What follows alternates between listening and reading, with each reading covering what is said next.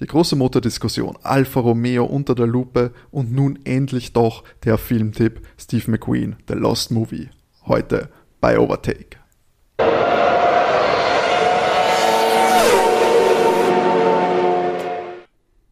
Es ist wieder Montag, die Motoren ruhen in der Formel 1, aber wir sind hier für euch, um mit der geballten Kompetenz der, des Formel 1 Wissen, die Formel 1 Woche als Wattestäbchen in eure Gehörgänge schön sauber machen und euer Wissen auffrischen und alles anfüllen mit Formel 1 Wissen. Dafür verantwortlich sind wir, der Overtake Podcast mit mir an meiner Seite diesmal tatsächlich in Persona. Keine Sorge, absolut Corona-konform mit Abstand. René. Hallo Timo, getrennt durch den Baby-Elefanten. Ja, wir können uns winken. Hallo. Hallo. Immer noch in Wien Favoriten, eingesperrt, sich an alle Regeln halten. Matthias, Matti. Hallo, ich bin auch da. Super. Und auch jetzt Upgrade, neues Mikrofon hier. Ja, mal schauen, wie es funktioniert. Ich hoffe, ich hoffe besser und ihr habt dann ein bisschen mehr Spaß, mir zuzuhören. Ja, wir hatten immer schon Spaß, ja. dir zuzuhören, Matti. Ja. Bin ich überzeugt davon. Fanliebling in meinen Augen. in den, in den vielen, vielen Feedback-News, äh, Feedback-Mails ist das auf jeden Fall, war das der, der rote Faden. so, es war eine etwas ruhige Formel 1-Woche. Ich meine, wir haben jetzt noch einige Wochen bis zum Start der Tests Mitte März. Deswegen glaube ich, ist es aktuell, dadurch, dass alle Fahrerfelder stehen, ist es irgendwie jetzt eine hauptsächliche Zeit, dass sich Teamchefs und ehemalige und aktuelle Fahrer höchstens in prekäre Situationen bringen, wenn sie sich über andere Leute äußern. Aber ein paar Sachen haben wir dann doch zusammengetragen. Unsere fast schon traditionellen Geburtstagsglückwünsche gehen diesmal raus an Franz Toast. Äh, hat am 20. Jänner Geburtstag gehabt, ist wie alt geworden? Ist schnell im Rechnen? 56er Jahrgang? 5 und 71? 55? Fast. Nein, im besten Alter. 65. Wir haben ja schon 21. Ja, 65, 55 ist auch Nein, nicht, nicht 65. so 71 auch nicht. Wir leben ein bisschen in der Vergangenheit. Nicht in der Zukunft. 65 Jahre alt. Herzlichen Glückwunsch. Weiter weg von 71 und 55 ist auch der neue Juniorfahrer von Mercedes. Um wen handelt es sich da? Na genau richtig, da haben wir einen neuen zu begrüßen und zwar den Frederik Westi. Der fährt jetzt in der F3 für das Mercedes-Team. Es heißt A-Team, ist aber mit Mercedes ähm, zu assoziieren. Der junge Mann ist 19 Jahre alt und das A-Team ist, äh, sage ich schon, so ein bisschen so eine Schmiede für die spätere Elite. Es hat schon vier Titel gewonnen seit seiner Gründung und da waren zum Beispiel Titelgewinner der Nico, beide Nikos, also der Hülkenberg und der Rosberg, sowie Lewis Hamilton und Stoffel van Dorn. Also da liegt dann schon der Verdacht nahe, dass das ein Sprungbrett in die F1 sein kann, Matti. Was sagst du? Ja, ich wusste jetzt nicht, in welchen Teams die anderen gefahren sind, aber wenn von, von dem Team jetzt schon vier Fahrer in der Formel 1 sind, ist das Wer war der letzte? auf jeden Fall mal ein, ein, ein gutes Stoffel. Also das waren jetzt die Titelgewinner. Stoffel war in der Formel 1, der ist an der Seite von Nando im McLaren gefahren, war aber da leider aufgrund der ein bisschen durchwachsenen Lage bei McLaren nicht so erfolgreich gibt es übrigens eine sehr sehenswerte Doku über ihn und Nando, werden wir mal empfehlen bei unseren Tipps.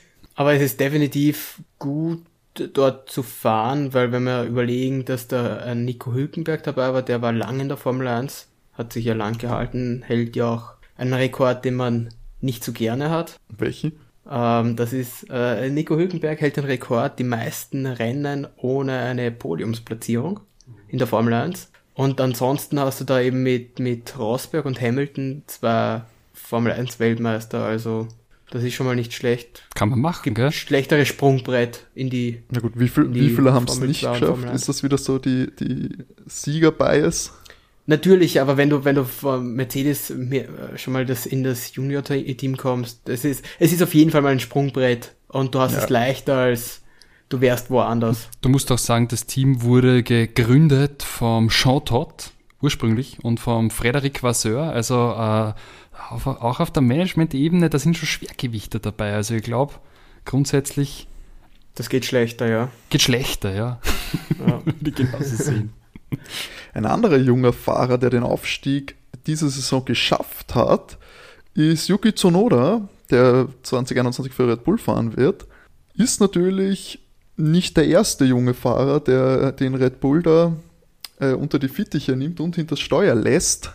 Das sind, ist natürlich aber der Druck inzwischen hoch, oder? Das würde ich genauso sehen. Also der Yuki ist jetzt ähm, doch ein erklärter Liebling vom Helmut Marko. Der hat schon durchblicken lassen, dass er ihn sehr gern hat, dass er schnell ist, dass er gutes Feedback gibt, was er die Entwicklung des Autos angeht.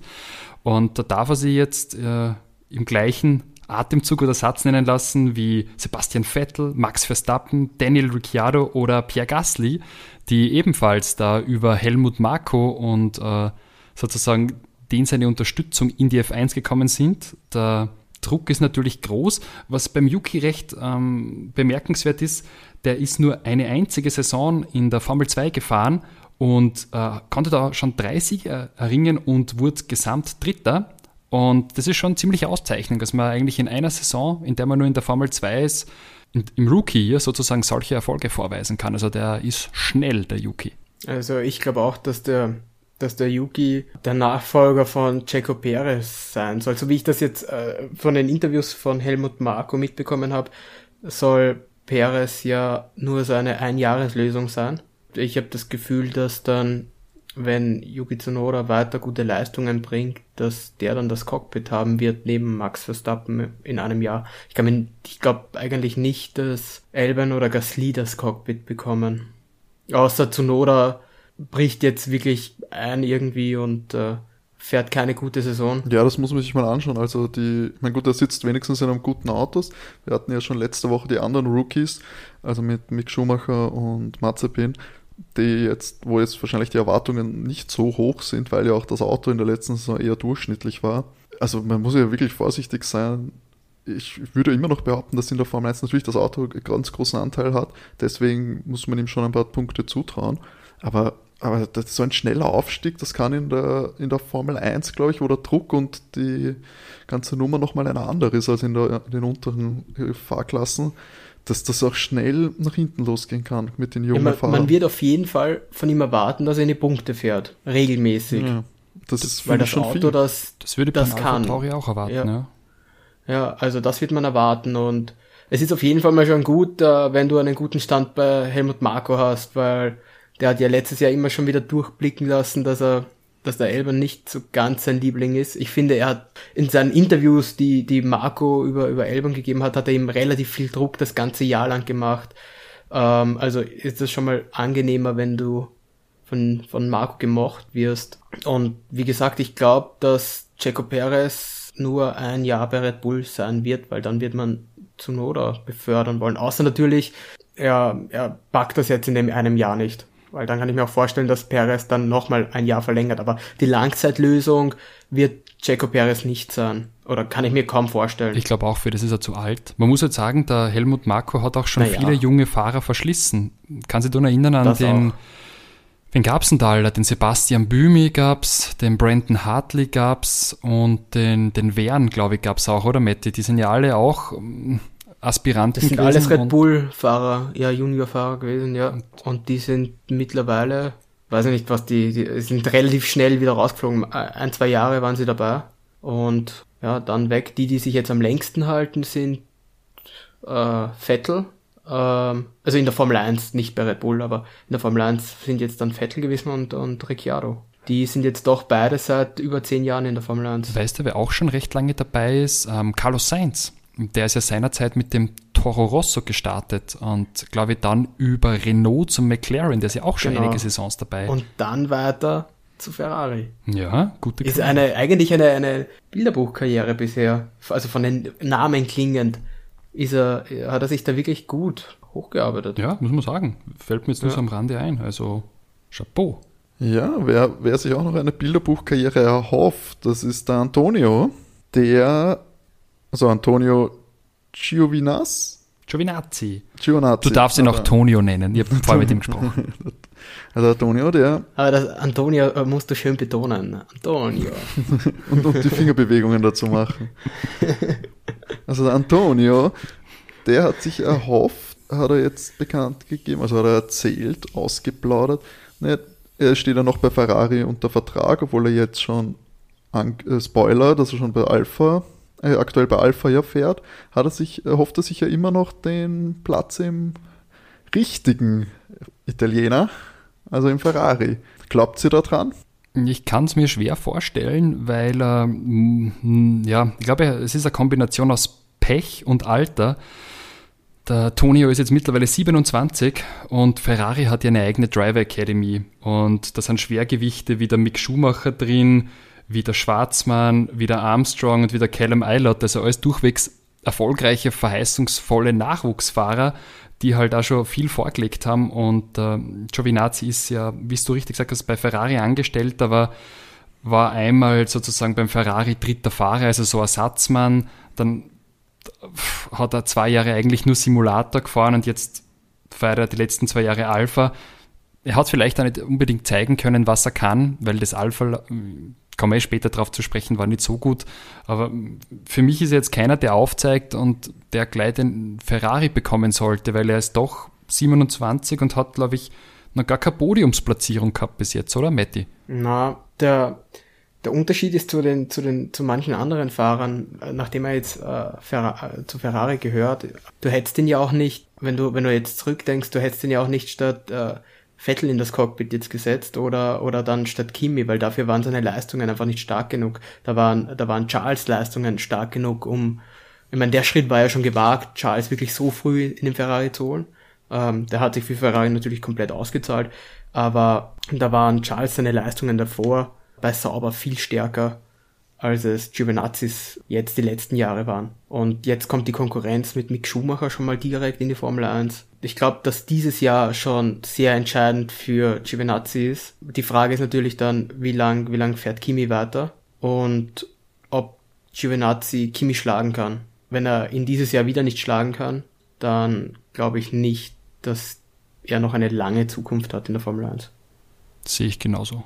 Genau, und da gehen wir dann eben eh noch näher drauf ein in unserem heutigen Hauptteil, nämlich die Teamvorstellung von Alfa Romeo. Sind schon in der dritten Teamvorstellung, jetzt das letzte Team der, der, der unteren Region. Aber davor gibt es noch ein paar News. Wir haben den guten Esteban, der der Formel 1 fremd geht. Was steckt da dahinter? Ja, ich glaube, der Esteban macht ein bisschen Werbung für unser neues Team Alpine. ich habe es hoffentlich richtig ausgesprochen, der hat da bei der Rallye Monte Carlo am Donnerstag dieser Woche mitgemacht, ich glaube ein, zwei Etappen gefahren, um den A110S zu promoten. Das ist die bisschen sportlichere, wenn man das so sagen darf, Version vom A110 mit mehr PS und ist momentan auch das einzige Auto von Alpine, was du kaufen kannst.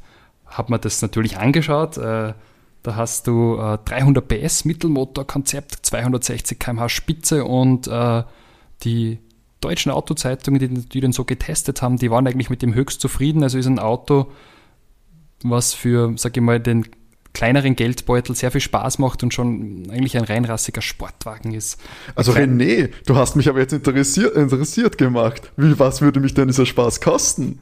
Dieser Spaß würde kosten, wenn du die S-Ausführung kaufst, 74.000 Euro. Wenn du den normalen kaufst, der auch sehr gut ist, 60.000. Meine Güte, das ist ein Schnäppchen. Bisschen billiger wie der McLaren zumindest. Naja gut, äh, wie, wie viel hast du gesagt? Über 300 PS? 300 PS hat er, genau. Naja, das ist, das ist schon okay. Ich sag mal, im Vergleich zu anderen Sportwagen, da zahlst du, da zahlst du schon einen leichten Aufpreis. Also falls Alpine äh. uns auch das Auto testen lassen will, wie große, wir sind ungefähr genauso unparteiisch wie große deutsche äh, Motorzeitschriften. Also stellt uns den für ein Wochenende zur Verfügung und man gut hat nur wir zwei Sitze. Wir ja. testen den aus. Da schön Breitenfurter Straße rauf runter, Dresdner Straße, 2 Uhr in der Früh da geht's schon los, Kickdown, ab dafür. Und wir können, wir können natürlich dann in, in René von im Burgenland abholen. Genau. Da können wir auch, also da haben wir Überland auch mhm. gleich dabei. Also da wird alle, haben wir Stadt, Überland, Autobahn, alles dabei.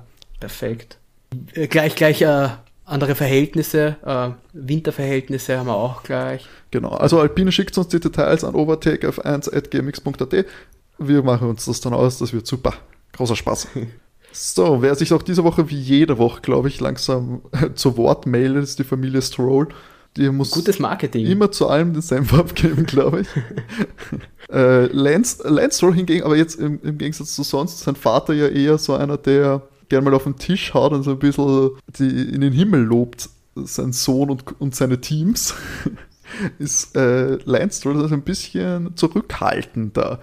Der, der erwartet jetzt nicht die Welt, oder? Also es ist so, dass Lance Stroll sich eben, wie gesagt, zu Wort gemeldet hat und er spürt mal äh, durch die Vettel-Verpflichtung keinen Druck, fühlt sich dann nicht irgendwie unter Druck gesetzt, dass er jetzt liefern soll oder nicht. Ansonsten kann man, kann man noch dazu sagen, dass er gemeint hat, dass er nicht glaubt, dass durch die Vettel-Verpflichtung das Team jetzt den allergrößten Schritt machen wird. Das ist schon so ein bisschen äh, das, oder? Ja, ich weiß nicht, ob er sich wirklich äh, ein bisschen fürchtet vom Sepp. Kann natürlich sein, dass er jetzt ein bisschen deswegen den Mund mehr aufmacht. Normal ist, ist Lance eigentlich eher ein, ein, ein ruhiger Typ. Oder zumindest habe ich ihn so, ist er mir jetzt so bisher rübergekommen, dass er recht verhalten ist. Äh, Würdet ihr ihm recht geben? Mm, bin ich mir nicht ganz sicher. Also ich glaube schon, dass Sepp viel Know-how mitbringt, was, was Autoentwicklung mit angeht. Also ich glaube, dass er Sepp schon sehr gut Feedback geben kann und sich da sehr involviert. Also der Sepp ist ja eigentlich dafür ein bisschen so berüchtigt, dass er sich da, dass er jetzt nicht nur das Rennen fährt, aussteigt und weggeht, sondern der interessiert sich auch für die Technik und, und pflegt eigentlich immer ein gutes Verhältnis zu seinen Mechanikern. Ich glaube schon, dass der ein paar ganz gute Impulse mit reinbringen kann. Wird das jetzt nicht abschreiben. Es hat nur der, der Villeneuve, interessanterweise ist ja ein Landsmann vom, vom Stroll, der hat ja gesagt, äh, der Sepp ist über dem Zenit und die letzten zwei Saisonen war er nicht so gut. Ich sehe das nicht ganz so. Also der Sepp braucht halt ein Auto mit einem stabilen Heck, wo er sich wohlfühlt, aber ich glaube schon, dass der positive Impulse mit reingeben kann und man muss schon sagen, jetzt mit diesem neuen Sponsor haben die auch bedeutend mehr Geld. Klar sind die von heute auf morgen jetzt nicht Ferrari oder Mercedes, aber Geld und einen erfahrenen Fahrer aus meiner Sicht nichts falsch gemacht. Wer äh, auch seinen Senf zu Sebastian Vettel abgegeben hat, beziehungsweise allgemein der zur Formel 1 lag, ich springe da gleich äh, ein paar Sachen äh, voraus, ist nämlich Eddie Jordan, der ja, wie ich jetzt so gelesen habe, scheinbar schon öfters als ein bisschen Orakel gearbeitet hat und einige Entscheidungen in der Formel 1 vorhergesagt hat. Glaubt ihr, dass auch er da wieder richtig liegen wird, dass Vettel absolut nichts mehr reißen wird? Naja, der Eddie Jordan hat eben auch gemeint, dass der Vettel über seinem Zenit ist. Schwierig. Ich glaube, ich glaube auch noch nicht, dass er, dass er über seinem Zenit ist. Ich glaube, mit eben, so wie der René gesagt hat, mit einem Auto, was auch halbwegs gut funktioniert. Äh, das haben wir ja noch gesehen. Vor zwei Jahren ist er ja, ist er ja noch um den Weltmeistertitel gefahren. Also, das ist jetzt nicht so ein langer Zeitraum. Danach das Jahr drauf, gut hat er sich, hat er sich mit Charles ein bisschen bekämpft. Aber dieses Jahr zum Beispiel, also 2020, war ja, war ja das Auto sowas von schwach. Ich glaube, da hättest du wirklich jeden Fahrer reinsetzen können und da wäre kein Fahrer aufs Podium, also aufs Podium schon. Äh, das hat ja Charles wunderbar gemacht. Ähm, aber da wäre dir keiner um den Sieg mitgefahren. Aber das ist ja das, was er auch kritisiert, dass er im Gegensatz zu Leclerc deutlich schlechter ausgesehen hat. Ja, ich, also so wie ich das mitbekommen habe bei Ferrari, war das auch schon so, äh, dass sie das Auto ja jetzt schon um Charles gebaut haben, weil die wussten ja von Anfang an, von Anfang der Saison ja, dass Vettel äh, nicht verlängert wird. Das, äh, das haben wir schon äh, vor der Saison, vor dem Saisonstart erfahren. Und dann, ich weiß nicht, ob es halt, ob das zu 100% stimmt. Ich habe das nur so gelesen. Jedenfalls hat es da geheißen in dem, in dem Artikel, dass Ferrari äh, Sebastian Vettel schon zu den Team-Meetings zum Teil gar nicht mehr eingeladen hat. Das heißt, da wurden halt Sachen über das Auto besprochen, über die Entwicklung, wie es weitergeht. Und da war Sebastian Vettel gar nicht mehr eingeladen. Das ist halt dann, glaube ich, auch nicht mehr so leibend als Fahrer, wenn du im Endeffekt nicht weißt, in welche Entwicklung sich das Auto jetzt noch über die Saison weiterentwickeln wird. Und ich glaube, es ist auch das, das Teamgefühl ist dann nicht mehr das allerbeste, wenn du dich, wenn du dich da auch ein bisschen ausgeschlossen fühlst. Ich meine, zu Recht, weil du wirst ja offensichtlich ausgeschlossen. Das wird auch alles ein bisschen mitgespielt haben. Deswegen glaube ich, dass der Sepp ist jetzt auch nicht, der ist nicht, so alt ist er jetzt auch nicht. Ich glaube, er ist 33, 34, sowas. So um den Dreh, ähm, genau. Ja, Jünger als 71, also Definitiv. Aber ich bin da bei dir, Matti. Das hat der ja. Sepp auch selber bestätigt, dass er da bei den Meetings nicht mehr teilnehmen dürfen. Okay. Und man muss halt sagen, die haben das Auto nicht für den Fahrstil vom Sepp gebaut, sondern das ist ständig gedreht. Das, also ja. das, der Sepp hatte einen sehr eigenwilligen Fahrstil, der hat damals bei diesen Downforce-starken Red Bull gut funktioniert, viermal Weltmeister, sieht man eh. Ähm, wenn ihm die bei Aston Martin ein Auto bauen können, das wieder dahin geht, wo halt er stark ist dann beim Fahren, kann das schon erfolgreich sein. Also er braucht halt die Downforce, hätte ich gesagt. Weil du sagst, Eddie Jordan ist ein bisschen Orakel. Man muss auch sagen, Eddie Jordan ballert halt ständig irgendwelche Statements raus. So, und manchmal stimmen sie und dann ist er das Orakel und oft stimmen sie halt nicht und dann vergisst es jeder wieder. Also. Aber ja, also der, der, der Jordan, der, der hat ja einen sehr engen Draht zum, zum Bernie Ecclestone der ist ja immer noch sehr verwurzelt in der Formel 1, also von dem her. Ja, er wird schon, er wird schon mehr Quellen haben als wir. Noch ja. mehr Quellen haben als wir. Aber er hat ja nicht nur, er hat ja nicht nur über, über einen Sepp austeilt, sondern er hat ja auch über Hamilton austeilt. Ziemlich. Dass, dass er sich da endlich einigen soll mit Mercedes und ansonsten soll Mercedes die Tür zumachen und Schluss ist und fahrt er halt nicht mehr für Mercedes. Aber ich, das, das ist sowieso ein, so ein großes Thema. Sollten wir jetzt nicht besprechen, die, die Vertragsverhandlung. Diskussion zwischen Team und, und Fahrer, auf wessen Seite soll man stehen. Und dann hat er auch über, über Stroll hat er seine Meinung gesagt, dass, dass er persönlich hätte Stroll rausgehaut. Das war so seine Worte, weil du nie weißt, was du aus Stroll rauskriegst. Ein Rennen ist er gut, das andere ist er richtig schlecht. Und Perez fahrt eben sehr konstant. Von Perez kriegst du praktisch nie eine schlechte Leistung. Und deswegen hätte er Stroll rausgehaut und Perez behalten. Gut, ich glaube, das hat jeder gemacht, wenn es noch die Punkte geht. Äh, Perez im Endklassement hervorragend und, und uh, Stroll weiter hinten, aber ist halt auch der Sohn des Teambesitzers. Ja, ohne dem gäbe es das Team halt so auch nicht. Also ja. von dem her. Und jetzt so schlecht ist Stroll jetzt auch nicht. Der hat schon seine guten Momente dieses Jahr auch gehabt. Also so ist jetzt auch nicht. Und der ist ja auch noch jung. Also ja. da ist auf jeden Fall das auch noch Entwicklungspotenzial ja. da. Ähm, aber der angesprochene Sergio Perez, der hat jetzt ein, sein neues Zuhause ja, also Red Bull. Und dort hat er sich jetzt auch im Headquarter blicken lassen und dabei erst den kritischen Inhouse-Journalisten bei Red Bull Media Group allen den Fragen gestellt, ein bisschen über seine Geschichte geplaudert. Eigentlich eine ganz interessante, vielleicht etwas überdramatisierte Geschichte von dem jungen äh, Mexikaner, der nach Europa kommt, um die Formel 1 zu erobern. Einige wirklich auch interessante Sachen, sehr zurückgelassen, alles nachzulesen tatsächlich bei Red Bull Racing. Es lohnt sich reinzuschauen. Was halt nicht groß rauskommt, ist die Beteiligung von Carlos Slim. Der hat nur gesagt, er hat einen Sponsor, der ihm das Fahren ermöglicht. Dann sagt es im nächsten Satz, sagt er wieder, dass es einfach nur für ein Hinflugticket, One-Way-Ticket nach Europa gereicht hat von Mexiko und er im Restaurant vom Teamchef schlafen hat müssen in einer unteren Fahrklasse und dort viel Wiener Schnitzel gegessen hat, scheinbar. also wie gesagt, war High-Quality-Journalismus. Aber es ist ganz interessant, zu Personen da auch was zu erfahren. Die Hintergründe und so weiter ist, ich möchte ihm auch nichts absprechen, ist natürlich kein leichter Weg in die Formel 1. Ja, das, da kann man schon mal reinschauen und er hat sich eben natürlich äh, optimistisch geäußert, wie, wie auch sonst für die kommende Saison und dass er sehr froh ist, jetzt bei so einem starken, konkurrenzfähigen Team fahren zu können. Das jetzt nochmal so eingeworfen, wie gesagt, hat er sich ablicht, ablichten lassen in Red Bull Merch und neben dem Red gut. Auto. Habt ihr da noch irgendwas, Checo, jetzt bei Red Bull? So eine starke Meinung dazu? Freut's euch? Ich freue mich für den Checo. Ist, finde ich, verdient. Und er hat ja auch lange auf seinen ersten Formel 1-Sieg warten müssen. Der war ja auch erst letztes Jahr, so doch schon 30, der Checo.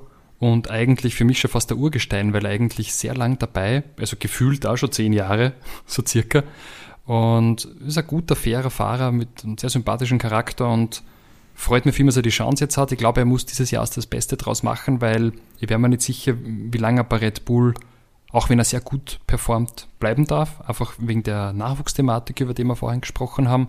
Aber ich freue mich, dass er uns erhalten geblieben ist in der Formel 1. Ja, das auf jeden Fall. Da muss man aber eh auch die Verträge der anderen Fahrer im Auge behalten. Ich glaube nicht, dass er aus der Formel 1 ausscheidet äh, nach dem Jahr bei Red Bull. Zum Beispiel hat ja auch Daniel Ricciardo, hat ja auch nur einen Einjahresvertrag bei McLaren.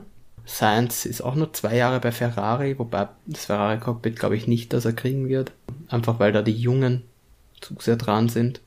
Aber andererseits, was ist, wenn, wenn Checo Perez da alle überzeugt und äh, Max sogar schla schlagen könnte, dann ist das sicher Thema, das mit ihm verlängert wird. Ich glaube es nicht, aber ja, wenn er Max schlagen kann. Na, schwer vorzustellen, oder? Weil es wird ja alles Auto für einen Max bauen und das ja, ist natürlich, Gold, ähm, das hat bis jetzt keiner von den anderen geschafft, der, der halbwegs mithalten hat können, war, war Daniel. Äh, und der ist aber nach dem Jahr gegangen dann. Gut, das hat ja auch andere Gründe gehabt, glaube ich, weil da waren, äh, es waren gehaltstechnische Gründe ja auch. Aber abgesehen davon, es hat weder äh, Alban noch Gasly geschafft, da mitzufahren. Und wenn es Perez schafft, ähm, äh, Red Bull, das wissen wir alle, die brauchen einen zweiten, zweiten konstanten, guten Fahrer, der Mercedes auch ein bisschen, der halt vorne mitfahren kann, weil nur mit, mit Max, ja, du kannst dann mit einem guten Fahrer kannst du natürlich um Rennsiege mitfahren, aber du fährst nicht um die Konstrukteurweltmeisterschaft mit, wenn Mercedes zwei gute Fahrer hat. Sehe ich nicht. Äh, dafür, dafür ist der Red Bull dann doch äh, zu schwach, dass der alleine mit, mit einem Fahrer das alleine die Konstrukteurweltmeisterschaft heimfahrt. Ich sehe genauso. Apropos schwach, ich glaube, das bringt uns relativ elegant zu dem Thema Motoren und den ähm, vermutlichen Engine Freeze oder nein, nicht vermutlichen, den gewollten Engine Freeze von manchen Parteien, den manche gerne haben und andere weniger gern haben. Ja, das ist ja eine, ein Thema, das, das auch meinerseits äh, schon zu recht wenig Verständnis äh, gekommen ist, weil es ein sehr, sehr regeltechnisches ist, viel in Zukunftsplanung betrifft, auch was hat die Formel 1 mit den Motoren äh, vor. Habe ich ehrlich gesagt am Anfang gar nicht so verstanden, um was es da geht. Kannst du es äh, René, kannst du das für die Zuschauer, äh, Zuhörer äh, kurz runterbrechen? Ja, gerne. Es geht mal jetzt im ersten Schritt auf nächstes Jahr hingehend, äh, den Bioethanolanteil im Treibstoff zu erhöhen. Wenn ihr jetzt zur Tankstelle fahrt und einen Super tankt, dann habt ihr üblicherweise 10% Biosprit drin. Das ist dieser Super E10. Das ist, glaube ich, schon fast seit 2011 so und eigentlich jetzt eh in jedem jeder, in jeder Zapfsäule drin, man merkt es gar nicht so. Und die Formel 1 ist noch nicht dort. Die fahrt noch mit 5% Biospritanteil. Genauer gesagt 5,85% Biospritanteil. Und jetzt müsste man halt auf 10 erhöhen. Und das birgt einige Themen mit sich. Und zwar ist einmal so, dass Ethanol weniger Brennwert hat wie Benzin. Das heißt, du hast vermeintlich weniger Leistung in der gleichen Kraftstoffmenge drin. Das ist insofern ein Thema, weil wir ja nicht mehr nachdanken bei den Rennen. Das heißt, wir haben eine definierte Menge Kraftstoff mit, die können wir verfahren und dann ist halt der Motor aus. Und Ethanol verhält sich chemisch auch ein bisschen anders wie normaler Benzin. Der greift üblicherweise Kunststoffdichtungen an. Das heißt, du musst alle Abdichtungen im Motor neu entwickeln. Dann wirkt er auf Aluminium korrosiv. Das heißt, ich weiß jetzt nicht, wie die Motorblöcke derzeit gemacht sind, da fahren wir natürlich nicht alles als Außenstehende, aber vielleicht Aluminium oder Magnesium, muss man sich da das Korrosionsthema anschauen. Und ein drittes Thema ist noch, dass sie gemeinsam mit Kondenswasser, was du vielleicht im Tank hast, und dem Ethanol eine relativ ungute Lösung bilden kann, die sich unten im Tank ablagert, die zu Rost führt. Beim Formel 1 Auto wurscht, weil du fährst das eh immer leer und hast jetzt nicht wahnsinnig oft alten, ranzigen Treibstoff drinnen, aber eher Thema für einen privaten PKW Ihr fragt euch jetzt, warum macht man das? Ja, da geht es um Screen Image. Also man hat 25% weniger Stickoxide, NOx und 70% weniger Feinstaub, wenn man mit höherem Ethanolanteil fährt. Und ich denke, da geht es vor allem um ja, ein bisschen den grüneren Anstrich der F1, aber es führt halt zu doch nicht unrelevanten Änderungen des Motors. Und warum hat jetzt Red Bull was dagegen? Also, sie haben jetzt nicht explizit etwas gegen dieses vermeintliche Greenwashing, aber sie haben ja doch Probleme mit ihren äh, mit den Arrangements rum um den Motor, der in den Red Bulls steckt. Vollkommen richtig. Den Motor baut jetzt die Firma Honda und Honda hat ja angekündigt, sich aus der Formel 1 zurückzuziehen. Und zwar mit Ende des Jahres 2021. Und das ist für Red Bull natürlich ein Riesenthema, weil die können in ihrer Fabrik ähm, ein Chassis bauen, das Monocoque, die Aerodynamik. Sie können auch einen Motor zusammenbauen, aber sie können keinen Motor entwickeln. Also von heute auf morgen Verbrennungsmotorenentwicklung aufstellen, das Know-how finden, die Mitarbeiter, schwierig. Also das, das schaffst du in einem Jahr nicht und vor allem keinen konkurrenzfähigen Motor. Man sieht ja, wie lange jetzt Ferrari braucht, dass sie den Motor wieder so gut kriegen, wie sie ihn gern hätten. Und wenn wir jetzt natürlich einen Engine Freeze vorher hätten, dann kann Honda jetzt 2021 noch durchentwickeln, kümmert sich um die Anpassungen für den Bioethanol und dann kann Red Bull ein paar Jahre lang mit dem alten Motor fahren und hätte da keine Kosten und keine Probleme ohne die eigene Motorenbauabteilung. Das wäre halt für die schon stark vorteilhaft. Genau, und dieser Engine Freeze, da wird ja jetzt nächste Woche, glaube ich, oder diese Woche jetzt Am also, Montag äh, abgestimmt bei den zuständigen Gremien. ob es dann zu diesen Engine Freeze kommt, der bedeutet, dass es einen Entwicklungsstopp der Motoren gibt, bis die neue Regelung, bis die neuen Motorenregelungen äh, in Kraft treten, was ja 2025 sein soll. Genau. Das heißt, dass Genau. bis 2025 die Motoren quasi unverändert bleiben. Sollte das durchgehen. Hat da jetzt aber ein Team einen besonders starken Motor schon, also sagen wir, diese, bei den Tests kam auch draus, dass Mercedes wieder mal allen davon fährt und es vor allem viel an den Motoren liegt und nicht äh, an den Fahrern oder an etwas anderem, dann hätten wir ja drei Jahre lang, sage ich mal, ein, re ein recht gmade Wiesen für das Feld. Was wäre denn da die Lösung dagegen dann? Naja, das, das Problem ist, Mercedes möchte das ja nicht, diese, diese, diese neue Regel dann. Zum Beispiel Red Bull um, oder Ferrari hätten ganz gerne, dass du eben, dass du dann irgendwie den, dass du dann den Motor angleichen darfst. Das heißt, dass du, wenn du, wenn du, wenn du einen schwächeren Motor hast, dass du dann zum Beispiel mit mehr Sprit fahren darfst, oder René? so hätte ich das genau, verstanden. die, da gibt es so Balance of Performance-Idee, die ist so ein bisschen wie in untere Rennklassen, da fahren zum Beispiel alle mit dem gleichen Motor und dann hat praktisch jeder das gleiche, also die gleiche Antriebseinheit zur Verfügung und kann sich nur noch über das fahrische Können und über die Aerodynamik ändern. Und das könnte so zum Beispiel mit der Durchflussmenge machen in den Verbrennungsmotor. Das heißt, du sagst, es darf nur noch so viel Liter pro Minuten abgeben werden oder Milliliter pro Minuten. Und dann leisten die Motoren entsprechend weniger. Da, da gibt es einige Möglichkeiten, aber es ist halt extrem schwierig zu auszuführen von der FIA, weil auf, auf welche Kriterien macht man fest, wo, wo die Performance jetzt aufgehängt wird und nivelliert wird und bauen dann vielleicht die Teams Funktionen ein, um genau das zu umgehen. Also, mh, ja, wie du richtig Genau. sagst, also Balance of Performance, ganz schwieriges Thema und, und Toto Wolf und der Budkowski vom Renault sind absolut dagegen. Red Bull ist der einzige, der offen dafür ist. Ähm, Ferrari taktiert da ein bisschen. Ja gut, aber die, äh, das, das würde jetzt Ferrari jetzt auch nicht unbedingt stören, weil die mit ihrem Motor eben hinten nach sind. Aber sie, wie du richtig sagst, die haben es öffentlich jetzt nicht äh, sich zu keiner Partei wirklich äh, zugesprochen, aber es ist klar, dass Red Bull das gern hätte, weil die wollen natürlich, dass der dass wenn sie ihren Motor nicht weiterentwickeln können, dass die anderen halt auch alle aufhören, diesen Motor zu entwickeln. Ich bin da aber der Meinung, ihr seid halt selber schuld, wenn ihr, wenn ihr keinen Motor bauen könnt. Dafür können die anderen Teams nichts. Ja, ich muss aber auch zugeben, ich bin nicht der große Red Bull-Fan. Na, wir gehen da komplett Ja. mit dem konform, weil es finde ich, da hat der Toto Wolf schon recht, der hat es für abgeschwächt, er hat gesagt, es entwertet ein bisschen den Sport, wenn jetzt alle mit dem gleichen Einheitsmotor rumfahren, weil wo ist dann, Ja, genau. wo ist dann der Anspruch an die Technologieführerschaft? Da geht es ja für mich in der Formel 1 ein bisschen darum, dass man immer versucht, die Grenzen noch weiter nach, nach vorne zu verschieben und schneller zu werden, effizienter zu werden, besser zu werden. Und wenn wir jetzt sagen, gut, wir fahren alle mit dem gleichen Motor rum oder limitieren den runter, dann, dann geht es ein bisschen zu dieser Technologieführerschaftsgedanke komplett verloren. Also ich, ich sage auch, die müssen entwickeln dürfen. Es gibt ja schon genug Regeln von der FIA, wie was auszuschauen hat. Aber wenn wir jetzt die Motoren angleichen, glaube ich, dass es im Sport Spannung nehmen würde. Andererseits hättest du natürlich, die, wären die Fahrer viel, äh, viel wichtiger. Du würdest nochmal mehr vom Talent des Fahrers abhängig machen. Ist de facto, kann das ja das auch spannend machen. Also, Ja, aber ich glaube nicht, dass auf einmal ein anderer Fahrer vorne mitfährt. Also das werden trotzdem ein Hamilton bleiben, ein Leclerc bleiben, ein, ein, ein Verstappen bleiben. Also das werden schon dieselben. Insgesamt, es wird enger, es wäre enger, aber es fahren dieselben Leute vorne mit. Ich glaube, da machen sie das nämlich mit, dem, mit der Kohle, die sie in die Aero einstecken. Weil letztendlich, wenn Red Bull 400 Millionen hat und, ähm, keine Ahnung, ähm, Haas 100 Millionen, dann bauen sie halt die bessere Aero und sind immer noch schneller. Also es, es nutzt ja auch wieder eher den, den Teams, die die Ressourcen haben. Aber da geht es eher darum, dass Red Bull äh, da halt dann besser mitfahren könnte mit Weltmeistertitel. Weil man sieht ja, warum ist Renault dagegen? Renault hat unglaublich viel Ressourcen, die stecken viel Geld rein in Alpine. Und deswegen wollen die jetzt mal entwickeln und Gas geben. Ich bin dagegen. wenn aber Red Bull hat da ja, ich weiß jetzt gar nicht, was, was der Helmut Marko oder was der, der Christian?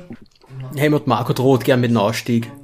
recht, also sie haben selber bewusst gesagt, das ist jetzt keine äh, Erpressung, aber sie müssten ihr, ihr Engagement in der Formel 1 in der Form noch äh, überdenken, falls es nicht zu diesem Engine Freeze kommt. Leere Drohung oder ernstzunehmende Gefahr, dass Red Bull vielleicht in den nächsten Jahren vielleicht nicht mehr in der Form in der Formel 1 vertreten ist? Wie oft Helmut Marko jetzt schon gedroht hat, dass er aus der Formel 1 aussteigt. Keine Ahnung, das macht er doch seit, seit sie nicht mehr viermal in Folge Weltmeister geworden sind. Seitdem ja äh, hörst du doch jetzt schon, dass Marco irgendwie sagt, na gut, das muss man, diese Regel muss man überdenken und das muss man überdenken. Und sie sind bis jetzt noch dabei. Ich glaube einfach, dass er, dass sie, sie waren jetzt erfolgreich mit dem Honda-Motor, sie haben aber nicht damit gerechnet, dass Honda jetzt aussteigt. Das glaube ich, kam für alle überraschend. Und ich glaube, sie haben sich ein bisschen mit Renault verscherzt und weil von Mercedes werden sie keinen neuen Motor kriegen. Und ich glaube auch nicht, also Stand jetzt wollen sie den von Ferrari einfach nicht, glaube ich. Und Mercedes hat schon gesagt, dass sie an Red Bull keinen Motor verkaufen. Bleibt also nicht so viel über und äh, ich weiß nicht, ich glaube Renault verlangt halt jetzt dementsprechend viel Geld. Aber ist es nicht so, dass sie dann, dass sie dann, dass irgendjemand ihn bereitstellen muss? Genau, es muss der liefern, der am wenigsten Parteien beliefert zu dem Zeitpunkt in der Formel 1. Das heißt, es gibt ja Kundenteams, zum Beispiel McLaren fährt jetzt mit dem Mercedes-Motor, Williams fährt mit Renault, dem Mercedes-Motor und auch Aston Martin fährt mit dem Mercedes-Motor plus genau. Mercedes selbst sind vier von, von zehn Teams Mercedes-powered.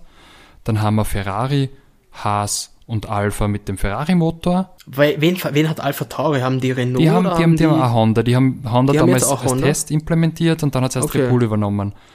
Okay. Ja, dann bleiben noch zwei übrig für Renault, also Renault selbst, das ist, also Alpine. Mhm. Und niemand.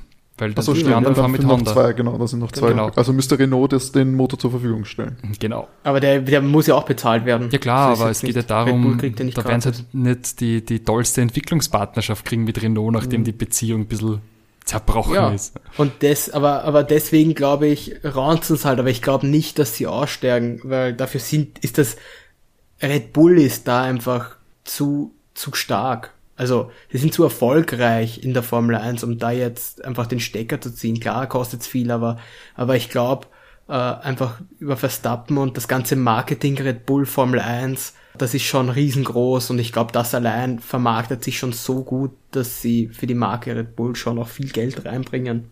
Ich glaube auch nicht, dass sie aussteigen. Da bin ich bei dir. Ich glaube, es ist eher mal eine leere Drohung. Bitte, wie oft hat Ferrari gedroht, dass sie aussteigen aus der Formel 1? Das machen seit seit, seit es in der Formel 1 gibt, wenn, wenn's, wenn die Phasen mal nicht so ja. gut sind. Also ja, ich habe jetzt nicht die Angst, dass die auf einmal im übernächsten Jahr nicht mehr dabei sind. Bei dir wäre es ja, da du schon zugegeben hast, kein Red Bull-Fan zu sein, hat also wenig mit Angst zu tun. Ist ja fast Hoffnung. Nein, eh nicht, weil, äh, sind wir uns auch ehrlich, du, wie du siehst jetzt gerade, nachdem sich jetzt ja schon Eltern äh, einkaufen, ich, also wie ich das verstanden habe, wollte, wollte Mazepins Vater schon äh, als, als Troll, der sich einkaufen wollte bei oder eingekauft hat bei Racing Point damals, hat auch Mazepin probiert. Also es würde ja mit und äh, es hat dann einfach Stroll den Zuschlag bekommen und sich da eingekauft. Und ich kann mir gut vorstellen, wenn jetzt Red Bull aussteigt, dass Mazepin an der, an der Türschwelle steht und dann einfach das Team übernimmt. Also das gibt sehr viele Interessenten, die in die Formel 1 auch rein wollen. Das Team wäre halt sofort jemand anderer da, der da mitfahrt. Ich glaube auch, irgendein Milliardär findet sie. Die werden ja, ja immer mehr jedes Jahr. also wir bleiben bei dieser Motordebatte dran. Wir hoffen also, dass diese Woche oder nächste Woche, dass da ein Ergebnis, müsste ja ein Ergebnis dazu geben. Am Montag soll jetzt die Abstimmung sein. Also, heu, also am Tag des Release dieses Podcasts. Genau. Also jetzt am 25.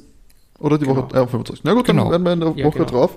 Äh, in Episode 5 werden wir auf jeden Fall ausführlich darüber berichten können, was oder was nicht dabei rausgekommen ist. Vielleicht ist das auch eine Entscheidung, die regelmäßig äh, vertagt wird und Helmut Marco weiter der Blutdruck steigen kann. Wir haben jetzt noch, es gibt noch so ein paar Sachen über Alpha, zum Beispiel, dass der Präsentationstermin bekannt gegeben worden ist als erstes Team. Ich würde sagen, das äh, packen wir dann in den Teamblock von Haas, also in die Teamvorstellung, weil. Von Alpha. Also von Alpha, was habe ich gesagt? Haas. Haas. Haas. ich bin einfach kopftechnisch immer noch bei Mick Schumacher. Bei deinem neuen Lieblingsteam, glaube ich. Ich glaube auch. Also auf jeden Fall eins der spannendsten in meinen Augen. Aber ja, Alpha natürlich, nicht Haas. Davor haben wir ach, tolle Social Media News. Es hat sich doch viel getan in den Leben der Stars und Fahrer. Es wurde so schön auf, vorbereitet von René.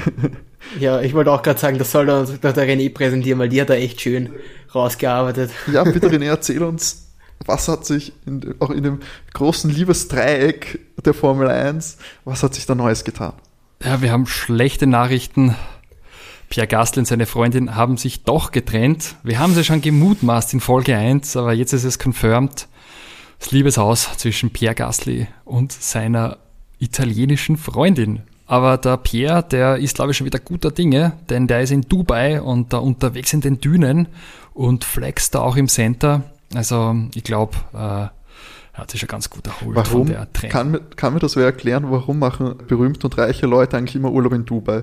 Also es ist offensichtlich, auch dort Urlaub zu machen, macht ja nur Spaß, wenn du viel Geld hast. Das ist ja eh klar. Ja, du kannst dort relativ viel machen. Ich war noch nie dort, aber wenn, du, wenn ich mir Fotos von denen anschaue, die sie posten, kannst du relativ viel machen. Ja, also, aber- ich, wenn du Geld hast, ist es schon ganz geil. Das schaut aber gleichzeitig auch ein bisschen tot und dumm aus, dass man da immer hin muss. Aber ja, wie eben, wahrscheinlich ist es so, wenn ich richtig viel Geld raus zum Ballern habe und alles auf Top-Notch-Niveau haben will, dann fahre ich wahrscheinlich dorthin. Aber alles, was ich sehe, ist das unfassbar langweilig. Sand. Es ist halt schön warm jetzt zu der Sand und Jahreszeit für einen Ja, Europäer. das aber das auch. ist in ganz vielen anderen Ländern auch.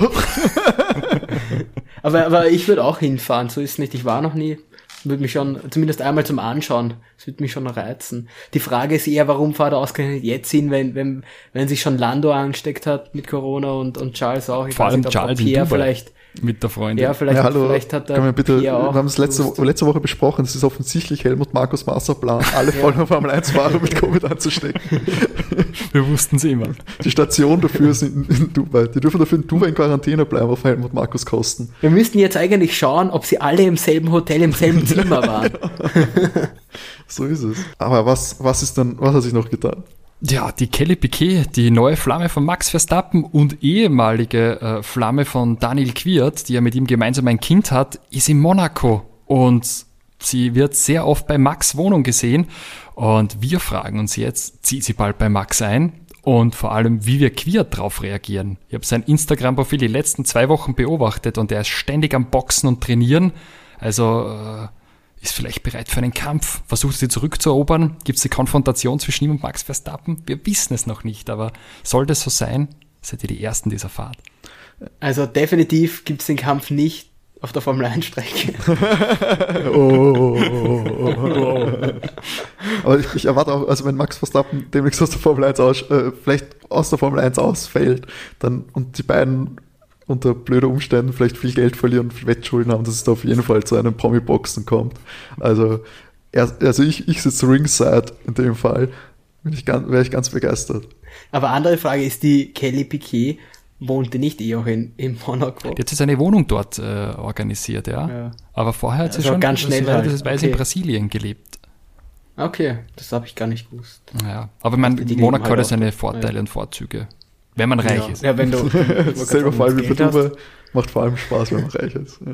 Uh, und der, der amtierende Weltmeister hat von sich hören lassen, nach langer Funkstille tatsächlich, sowohl auf Social Media als auch in den regulären Medien, gab es ein Lebenszeichen von Lewis Hamilton. Ja, der ist fleißig am Bergsteigen, hat er gepostet auf Instagram, dass er auf 3400 Meter eine Skitour macht. Und ich glaube, der Louis äh, bereitet sich körperlich schon auf die, auf die Saison vor und äh, ist da, lässt uns da teilhaben an seinem Wintervergnügen. Es ist also nicht so weit in den sonnigen Süden gereist. Man würde davon ausgehen, dass er sich fit hält dadurch, vor allem natürlich für, eine, äh, für die Formel 1-Saison. Hat aber, was ich auf Twitter auch gelesen habe, hat sich kryptisch nur geäußert zu seiner Zukunft. Also da war wenig, war ja kein konkretes Gerede davon, dass wir in einem Formel 1-Auto sitzen sehen werden nächste Saison. Muss man auch dazu Nein. sagen. Also Ja. ich würde auch immer noch davon ausgehen, dass das mit Mercedes nur eine Formsache ist. Aber er selber scheint noch nicht bereit zu sein, genau darauf einzugehen. Es, es dürfte sich da jetzt ein bisschen, was man so hört, sind sie sich nicht hundertprozentig einig, was, was das Gehalt betrifft, weil Daimler musste jetzt Stellen kürzen und Leute entlassen und gleichzeitig möchte Lewis statt 40, 50 Millionen verdienen. Das ist natürlich nur das, was man hört. Man hat absolut keine Zahlen, man geht nur von diesen Zahlen aus. Also er, er hätte auf jeden Fall gerne eine Gehaltserhöhung kann man irgendwie nachvollziehen, weil schlussendlich ist er, hat er jetzt jedes Jahr ist er Weltmeister geworden. Andererseits eben schlechter Zeitpunkt auch für ihn gerade, um eine nette Gehaltserhöhung zu fragen, wenn wenn Daimler jetzt gerade auch Stellen entlässt. Da würde ich aber, glaube ich, wieder sagen, dass Ineos wahrscheinlich so ein bisschen was draufzahlen würde, Ach so. damit er weiter in dem Auto fährt. Jetzt verstanden, dass die Neos was draufzahlen werden. Ineos. Hans-Peter Haselsteiner rückt ein. da wird erstmal, wird erstmal querfinanziert. Paar Strabag-Aufträge. Ähm, Also ich habe ich hab sonst nur gelesen, dass äh, Lewis ja auch gerne in der Mercedes Family bleiben wollen würde. Also er setzt Das sich heißt- auch in den Williams. Na, das glaube ich nicht. Ich glaube, er möchte wirklich in der Mercedes-Benz-Familie bleiben. Und so wie ich das verstanden habe, würde er dann auch irgendwann gerne Anteile an dem Team nämlich haben, damit er auch in der Formel 1 oder bei dem Mercedes-Team auch nach seiner aktiven Fahrerkarriere bleiben kann. Ich glaube, er wollte ja auch einen, einen sehr langen Deal als Markenbotschafter, der noch gut dotiert Genau, ist. in- in genau, seinem das, das will er auch. Und, und ich, und ich glaube, da wird man, da, da kann man sagen, was man will. Und ich glaube, an den Sachen wird es nicht scheitern, dass er Markenbotschafter oder sonst was wird, weil, ich meine, das habe ich jetzt gelesen, Lewis Hamilton ist unter den 100 einflussreichsten Menschen der Welt. Äh, das ist sonst kein anderer in der Formel 1, nicht mal ansatzweise. Und ich glaube, ein besseres, oder in dieser Form einen besseren Markenbotschafter äh, kriegst du nicht. Da kannst du mir, ja, vielleicht hat die, haben andere Fahrer dieses, dieses Talent, dieses Fahrtalent wie er, aber du kriegst nicht dieses, dieses Marketing wie durch Hamilton. Das ist da ziemlich einmalig und deswegen glaube ich nicht, dass das die Punkte sind, wo sie sich nicht einigen. Ich glaube tatsächlich, dass es da ein bisschen Das ist politisch, glaube ich. Das ist rein politisch. Also, weil die 10 Millionen, die können sich Daimler schon leisten, aber es ist halt, glaube ich, schwierig, das zu verkaufen, das im, im, im, im Ja, ge- genau das ist es, das Verkaufen. Das, du kannst sagst, nicht, du kannst müssen, nicht keine Ahnung, Leute raushauen. Nicht, 2000 Leute entlassen, aber wir können das Gehalt von unserem Topstar, der schon sehr gut verdient, um 10 Millionen erhöhen. Das musst du halt auch Ja. mal deiner Belegschaft verkaufen. Ja. Gibt es Autogrammkarten ich, ich von schlussendlich, wenn sie sich einigen. passend zum blauen Brief, als Abfindung, herrlich. Keine Folge ohne, ohne Vertrags, äh, Vertragsgerüchte und Diskussionen um Lewis Hamilton. Wir warten immer noch drauf, bald, ich meine, in ein paar Wochen wird es ein endgültiges Ergebnis geben müssen. Wer auch immer auf Social Media rum äh, turnt und sein Gesicht in die Kamera hält, ist natürlich Danny. Danny promotet jetzt eine neue äh, Modekollektion von Root äh, in Zusammenarbeit mit McLaren. Also nicht nur mit seinem neuen McLaren Dienstauto zu sehen, sondern auch mit der neuen Mode. Und äh, Danny, wie gewohnt, immer cooler Auftritt, sympathisch, mit Lächeln und glaube ich, ist ganz happy. Würdest du anziehen, die Mode? Würde mir nicht leisten wollen. Ah, Ich sehe das gerade, das ist eher mehr so Streetwear, oder? Ja. Ja. Weil, hast du geschaut, René, was es kostet? Nein, aber ich habe hab mir mal angeschaut, was das offizielle Mercedes-Benz-Merch kostet und da kostet schon das Poloshirt äh, 65 Euro. Und äh, Aber das ist auch ein sehr schönes. Ich glaube ehrlich gesagt, dass 65 Euro fürs Poloshirt noch, noch Oh, günstig ist okay, ist im Vergleich genau. zu diesen Roots. Da, ja, genau, Rude-Sachen da. Äh, Hoodie für 600 Euro. Ja, geil. Ja, ja. Ähm, kann ich mir nicht leisten. Aber äh, auch hier wieder der Aufruf von unseren Freunden von McLaren. G große Fans seit der ersten Stunde. Wir tragen es auch gern und geben euch Feedback. Aber René, wenn du die nächsten Runden hast, dann können wir darüber reden. Da kriegst du die, Gott sei Dank hast die Leather Racer Pants für 2500 Dollar. Ich fürchte, schenkt mir so als Kimoa-Kappel, was keiner haben wollte. V vom Fernando. Das halte ich auch für wahrscheinlicher. So, bevor wir jetzt zum Hauptteil der heutigen Ausgabe kommen, nämlich zur Teamvorstellung von Alfa Romeo, nicht Haas. Kurzer Hinweis, wir sind auf Twitter aktiv, relativ aktiv, aber folgt uns, dann werden wir immer aktiver, umso mehr Follower wir haben. At OvertakeCast, da gibt es immer alle Informationen zu den neuen Folgen. Und natürlich ein paar Gags und ein paar Hintergrundinformationen, wie gesagt. Schaut's vorbei und folgt uns natürlich auf allen Audio-Plattformen, auf Spotify, auf iTunes. Schreibt auch gerne Reviews auf iTunes. Fünf Sterne sind immer gut und helfen dem Algorithmus. Äh, Amazon hat uns jetzt sogar auch schon jemand gehört, wie ich gesehen habe. Google Podcast ebenso. Also schaut's überall vorbei, followt den Podcast, verpasst keine Ausgabe. Feedback wie immer an unsere E-Mail-Adresse, die René, wie lautet sie? Overtakef1 at gamex.at. Genau, wir haben mehr als genug Speicherplatz da verfügbar für all eure Anfragen. Schickt uns Feedback, Themenwünsche, Fragen, alles bitte an diese E-Mail-Adresse. Wir freuen uns sehr. Und wenn es sonst nichts mehr gibt, gehen wir doch gleich in den Hauptteil. Gehen wir zur Teamvorstellung von Alfa Romeo, dem letzten Team aus der aus dem unteren Drittel, sage ich mal, das mit einem einstelligen Punktestand äh, die letzte Saison beendet hat. Drittvorletzter geworden mit mageren acht Punkten. Ich meine, acht Punkte mehr als Williams hatte. Fast schon mit riesigem Abstand. Alfa Romeo acht Punkte. Wie schaut es denn aus? Alfa Romeo natürlich auch eigentlich Team Sauber, das Sauber-Team. Hat hier nur den, in einem Sponsoring-Vertrag die, die Namensrechte quasi abgegeben an Alfa Romeo, weil Geld äh, schadet nie. Vollkommen richtig, ohne Geld. Halt auch keine Musi. Ähm, man muss sagen, Alpha, ja, acht Punkte, Platz acht, nicht so tolles Jahr, aber die hatten letztes Jahr satte 49 Zähler mehr. Also da waren es gar nicht so schlecht. Sie haben halt jetzt extrem abgebaut durch diesen Ferrari-Motor ähm, und, und leiden da so ein bisschen mit, mit, mit, mit dem Lack of Performance. Sind seit 1993 in der F1 und haben aber super, super sympathische äh, Charaktere eigentlich an Bord. Ähm, wir werden später darauf eingehen. Zum einen mit dem Routinier Kimi Räikkönen, mit Tonio Giovinazzi und äh, Robert Kubica als Ersatzmann, auch ein alter Hautegen und Frederik Vasseur als Teamchef. Ähm, also ich bin eigentlich äh, schon so ein großer Sauber-Fan. Ähm, da haben viele ihre Karriere begründet, auch Räikkönen, 2001 mit Sauber äh, eingestiegen, da hatten damals der Peter Sauber persönlich geholt. Und gut, sie sind jetzt nie Weltmeister geworden oder haben da Rennsiege zu verzeichnen, aber sie sind eine gute Nachwuchsschmiede und ein gutes Sprungbrett für, um sie für äh, ein Top-Team zu empfehlen. Also ich, ich habe da mal recherchiert, die beste Sauberplatzierung, die es jemals gab, die war Vierter in der Konstrukteursweltmeisterschaft und Achter bei den Fahrern, das war eh im Jahr 2001. Da war der Nick Heidfeld aktiv und auch schon Kimi Räikkönen, der wurde Zehnter. Matti, was verbindest du so mit Sauber, mit Alpha? Also ich, ich habe ich hab nachgeschaut, ähm, prinzipiell die ihre, also von den von den Podiumsplätzen, weil ich wollte wissen, äh, wann der letzte Rennsieg war und da bin ich draufgekommen, dass sie gar keinen Rennsieg haben. Sie haben auch keine Pole Position. Sie haben drei schnellste Runden.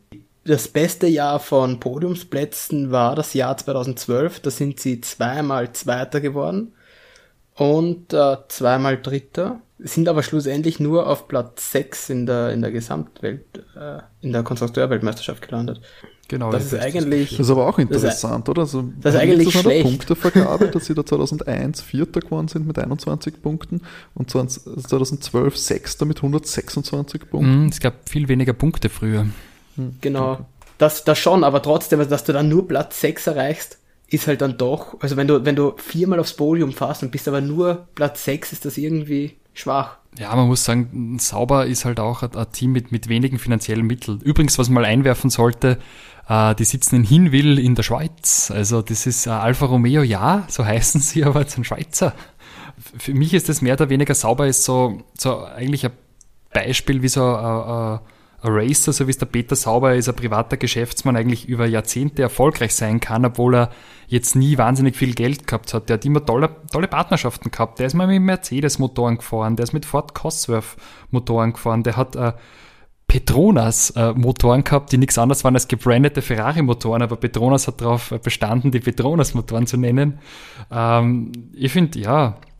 BMW waren BMW, genau. Er hat es mal verkauft gehabt, das Team eher am BMW, der, der Sauber. Dann hat er es wieder mhm. zurückgekauft und ich glaube, er hat es erst 16, 2016 hergegeben und ist ganz ausgestiegen. Aber der hat es lang begleitet und hat vielen Fahrern da was ermöglicht. Zum Beispiel 2011 ähm, hat Jaco Perez im, im Sauber debütiert und auch Kimi Räikkönen. Wahrscheinlich eh der erfolgreichste Ex-Sauberfahrer. Ja, und jetzt wieder Sauberfahrer. Mhm. Ja. Schließt sich der Kreis. Ja, genau. Jetzt haben wir natürlich Kimi und äh, Antonio als eines der Teams, das keine Fahrerwechsel hat im Vergleich zur Vorsaison. Rechnet ihr mit einer Leistungssteigerung nach den acht mageren Punkten mit dem Team? Ich glaube, das hängt ganz davon ab, wie der Ferrari-Motor wird. Wenn der gut wird, ähm, dann, dann sieht die schon äh, wieder nach vorne kommen. Äh, die großen Konkurrenten sind halt Haas und, und Williams, also jetzt nach Alpha ja. Tauri, wenn sie sich nicht strecken können. Das ist zu weit weg. Aber ähm, Kimi ist ein routinierter Fahrer und ähm, der kann schon was. Also wenn man schaut, die waren ja noch in der 2018er Saison, wenn ich mich nicht ganz täusche, da waren sie ja relativ gut. Da hat der Kimi ja doch einiges abgestaubt an Punkten. Oder? In der 18er ja. Saison war Kimi nicht im Server. Ah, da war es in der 19, 19 Entschuldige. 19 18 war es der letzte bei Ferrari, ja. Aber da waren es nicht schlecht, 19. Aber gut, da war dieser äh, nicht ganz regelkonforme Ferrari-Motor drinnen. Aber Kimi, verdient ja für sich schon fast den Podcast. Also, also eine Folge Overtake, da könnte man viel über den Kimi sagen. Der Kimi. Jeden Fall schon äh, einer, ist, ist es der am längsten aktive im Fahrerfeld aktuell? Müsste es sein, oder? Der Kimi hält Ja. einige Rekorde und die haben wir tatsächlich ein paar rausgesucht. Danke für die Vorlage. Also er ist ja 2007 äh, in seinem ersten Jahr bei Ferrari Weltmeister geworden. Fahren tut unser Iceman, das ist sein Spitzname seit 2001 und er ist einmal der erfolgreichste Finne im Cockpit, hat jetzt 330 Rennen gefahren und ist damit der am längst dienendste Formel-1-Fahrer, was die Rennen angeht und hat in dieser Zeit 21 Siege angehäuft und 82 zweite und dritte Plätze in Summe und wurde Vize-Weltmeister 2003 und 2005, also beachtliche Karriere.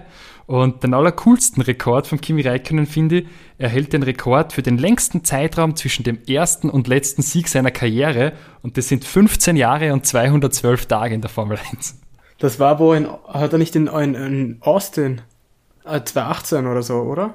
Der hat mit Ferrari nochmal gewonnen, glaube ich, gell? Ja, ja, das war, war's, ich weiß nicht, es war Austin, aber ich weiß nicht mehr, ob es 2018 oder 2017 war, irgend sowas. Weil da hat er eine, da hat er eine sehr, sehr lange Durststrecke auch gehabt. Dass da noch einer dazukommt zu den 21 Rennsiegen, damit rechnen wir. Aber hat er nicht auch den Rekord gehabt, dass er zwischen seinem davor letzten Sieg und dann dem Austin-Sieg, war das nicht auch so die, die längste Durststrecke zwischen zwei Siegen? Hat er den Rekord nicht auch? Das war eh das, was Dominik gesagt mit 15 Jahren, oder? Also das ist insgesamt auf die Karriere gesehen, so. also dass er, dass er Zwischen ersten und zwischen und ersten und letzten Sieg Genau. seiner Karriere in Ah, der okay. Formel Aber, 1. aber ich genau. glaube, er hatte auch einen zwischen seinem zu dem Zeitpunkt letzten und dem Austin Grand Prix zwischen diesen, das war auch die letzte, die längste Durststrecke oder so von einem Fahrer. Aber so eine lange, Zwischen zwei langen. Karriere absolut wahrscheinlich, würde ich sagen, dass das auch in die Rekordbücher eingegangen ist. Also, ja, Kimi Räikkönen ja auch eine, es ist ja nach Ferrari ist er ja Rallye gefahren. Richtig, zwei Jahre. Danach ist er dann wieder zurück in die Formel 1 gekommen zu Lotus Renault. Ja, genau. Und da war er ja auch, da war er ja auch mega stark. Da ist er ja auch um, um, um Podien mitgefahren. Da waren die, da war Lotus überhaupt sehr stark. Aber da gab es ja dann auch, ich bild mir an, da hat es dann auch Zahlungsprobleme gegeben. Und Lotus hat dann nicht mehr zahlen können und dann sind die ausgestiegen, glaube ich. Ja, also der war ja zwei Jahre ganz draußen aus der Formel 1 und dann hat er eben 12, 13 bei Lotus verbracht und 14 bis 18 ist er im Ferrari gefahren. Ähm, gemeinsam mit Sepp auch, die haben sie gut verstanden, hat immer den Eindruck gemacht und man hatte geglaubt, dass man da, wie man, wie man äh, Charles Leclerc confirmed hat fürs Ferrari-Cockpit, ich glaube, das hätte sein sollen im Monza, wo Kimi gerade nicht gewonnen hat, sondern Zweiter geworden ist. Da, da hat man geglaubt, Kimi lasst gut sein, verdient, geht in Ruhestand und da hat uns alle überrascht, dass er das als Hobby sieht, Ja, die Formel wär- 1 und äh, weiterhin uns erhalten bleibt. Und ich glaube, den Kimi leistet man sich auch, weil der halt einen großen Werbewert hat. Das ist halt eine Ikone und der weiß schon, dass er da im Alpha jetzt nicht mehr um die Weltmeisterschaft mitfährt, aber ich glaube, es ist immer wurscht. Ich glaube, der wird auch von Ferrari zahlt, um ehrlich zu sein. Ich, ich wüsste nicht, dass Alpha ihn zahlen wird. Außer ich weiß, ich kenne sein Gehalt nicht. Na, so Gerüchte werden gehört, dass der Ferrari irgendwie Ja. Gehaltsbestandteile übernommen hat, mindestens für ein Jahr oder so. Und Weil das hat ja damals, wo Mercedes Bottas von Williams fr- früher aus seinem Vertrag ausgekauft hat, um ihn zu Mercedes zu holen, haben sie auch dann das Gehalt von Felipe Massa gezahlt. Dass Williams ja einen erfahrenen Ersatzpiloten für Bottas dann hat. Und da haben sie das Gehalt von Massa dann gezahlt. ja, das sind wahrscheinlich dann solche Deals. Ich meine, gut, das sind bei solchen äh, Teams, die sich so nahe stehen, Ja, das macht schon Sinn. macht das schon Sinn. Du hast absolut recht, ja. Haben wir so viel zum Antonio auch zu sagen wie zum Kimi? bisschen was gibt es über ihn zu sagen, aber die Karriere Aber ist vielleicht so nicht ganz so strahlend und auch nicht so lang. Ähm, der ist zwar auch schon 27, aber was er vorweisen kann, ist, er wurde 2016 in der Formel 2 Zweiter, Vizemeister, hinter Pierre Gasly, einem alten Bekannten von uns.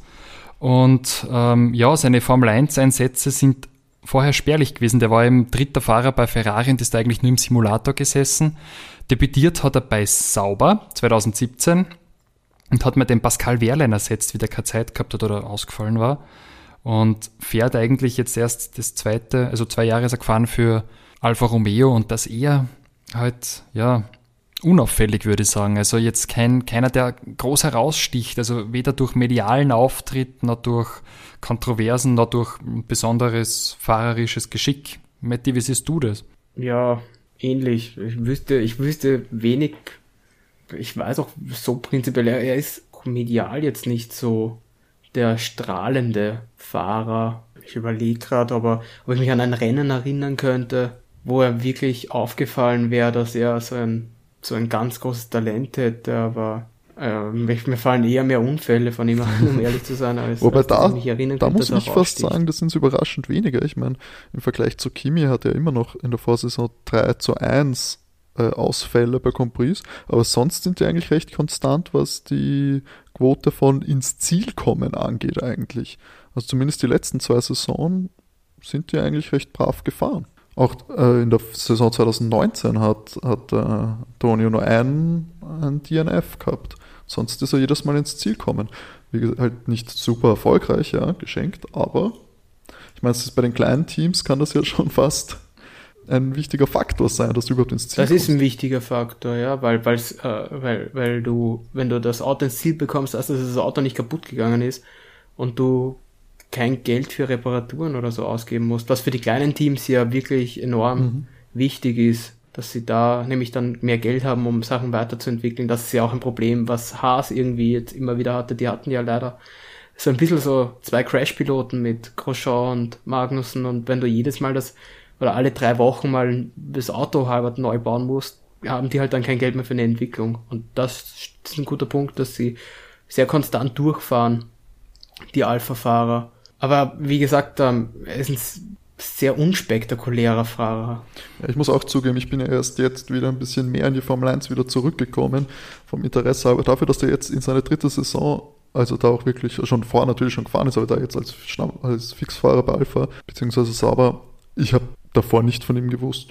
Also dafür, dass der jetzt da schon länger dabei ist, vielleicht auch ein bisschen überstrahlt von Kimi, keine wirklichen Erfolge, kein Podium, nicht mal da irgendwie, also der so fliegt auf jeden Fall unterm Radar. Er kann auch Kimi nicht wirklich, also kannst du nicht sagen, dass, dass er da, wenn du jetzt so überlegen würdest, würdest du, ich würde sagen, dass Kimi immer noch der, der Nummer 1 Fahrer ist in dem Team. Ich würde genauso sehen. und Also Giovinazzi. Hat sich halt empfohlen, jetzt in, im Team zu lassen, weil er konstant ist, ja, verstehe.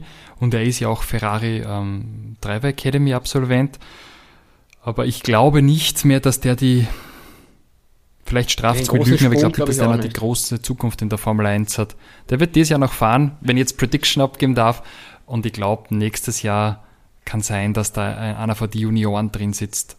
Von die, Außer natürlich Kimi. Kimi sagt, nachdem ja, er steigt aus. Zwei Junioren Ferrari äh, noch, also zwei ganz junge Ferrari-Piloten setzen sie nicht rein in das, in das Auto, glaube ich.